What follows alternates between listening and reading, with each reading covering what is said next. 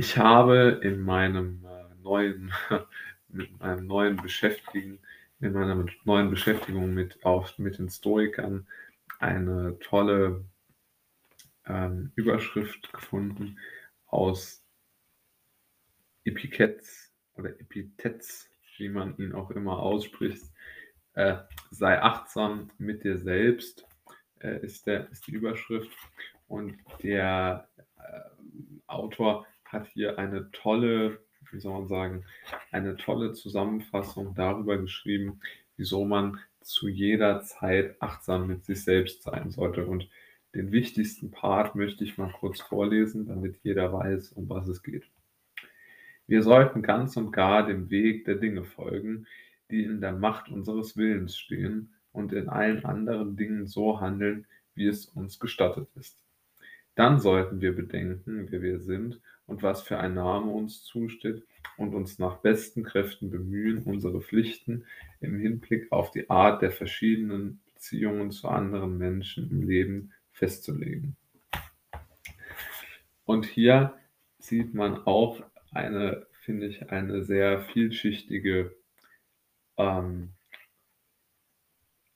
äh, Aussage, weil man da auch wieder der Meinung sein kann, wie stark doch ähm, diese stoische Philosophie auf den Alltag auswirkbar oder hineinwirkbar ist. Denn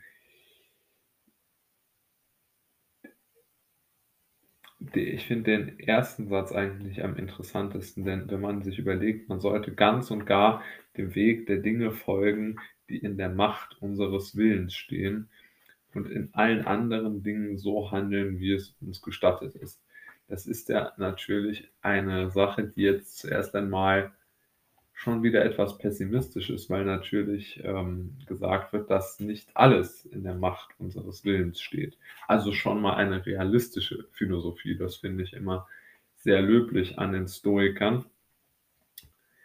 Und die Macht des Willens ist eine interessante Sache, denn aus meiner Sicht ist es völlig klar, dass die Macht des Willens ja nur dann da sein kann, wenn man sich auf sich selbst konzentriert, ähm, konzentriert ist und sich vor allen Dingen auch nicht so leicht durch äußere Einflüsse dann hier behindern lässt. Denn in dem vorangegangenen äh, Bereich des Textes stellt ähm, Epiktetz auch die Frage, welcher Tyrann kann mir Angst bereiten, welche Krankheit, welche Armut und welche Beleidigung von wem auch immer. Und vorangegangen ist ähm, also der Satz, niemand hat deshalb die Macht, mir ein wirkliches Gut zu verschaffen oder mich in ein Übel zu verstricken, sondern ich allein habe diese Dinge, habe in diesen Dingen die Macht über mich selbst. Wenn also diese Dinge für mich Sicherheit bedeuten, warum sollte ich da über da über von außen kommenden Geschehnissen in Unruhe geraten.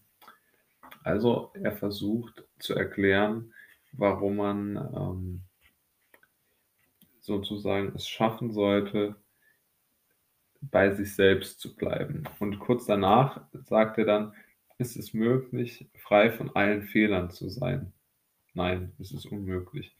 Aber möglich ist es, ständig danach zu trachten, in keinen Fehler zu verfallen. Denn wir müssen schon zufrieden sein, wenn wir in dieser Achtsamkeit nicht nachlassen und dadurch zumindest einige wenige Fehler unterlassen. Wenn du aber sagst, morgen werde ich beginnen, achtsam zu sein, dann musst du dir sagen, was bedeutet das nämlich? Denn heute werde ich dann schamlos, geringschätzig und niederträchtig sein und es wird in der Macht anderer stehen, mir weh zu tun.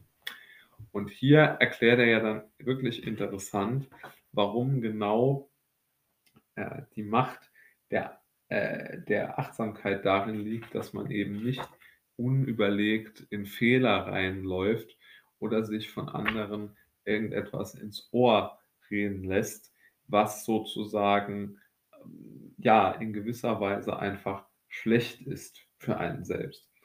Denn die Achtsamkeit ist ja eine tagtägliche Übung, die man mit konkreten, ähm, konkreten äh, Zielen füllen kann.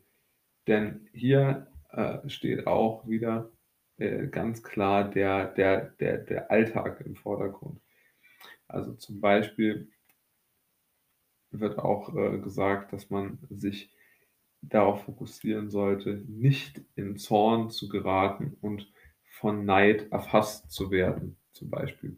Also solche Sachen sind ja schon mal interessant, dass es überhaupt da drin steht. Also es würden ja heute viele Leute gar nicht zugeben, dass sie neidisch und zornig sind. Aber man ist vermutlich immer irgendwo, hat man zumindest das Potenzial, neidisch und zornig zu sein. Und man hat aber die Macht, oder zumindest rein theoretisch könnte man sich überlegen, wie kann ich denn diese Macht hier äh, oder, oder für mich so einsetzen, dass ich eben nicht zornig werde und nicht von Neid erfasst werde. Und genau das nennt man ja dann vermutlich äh, Achtsamkeit.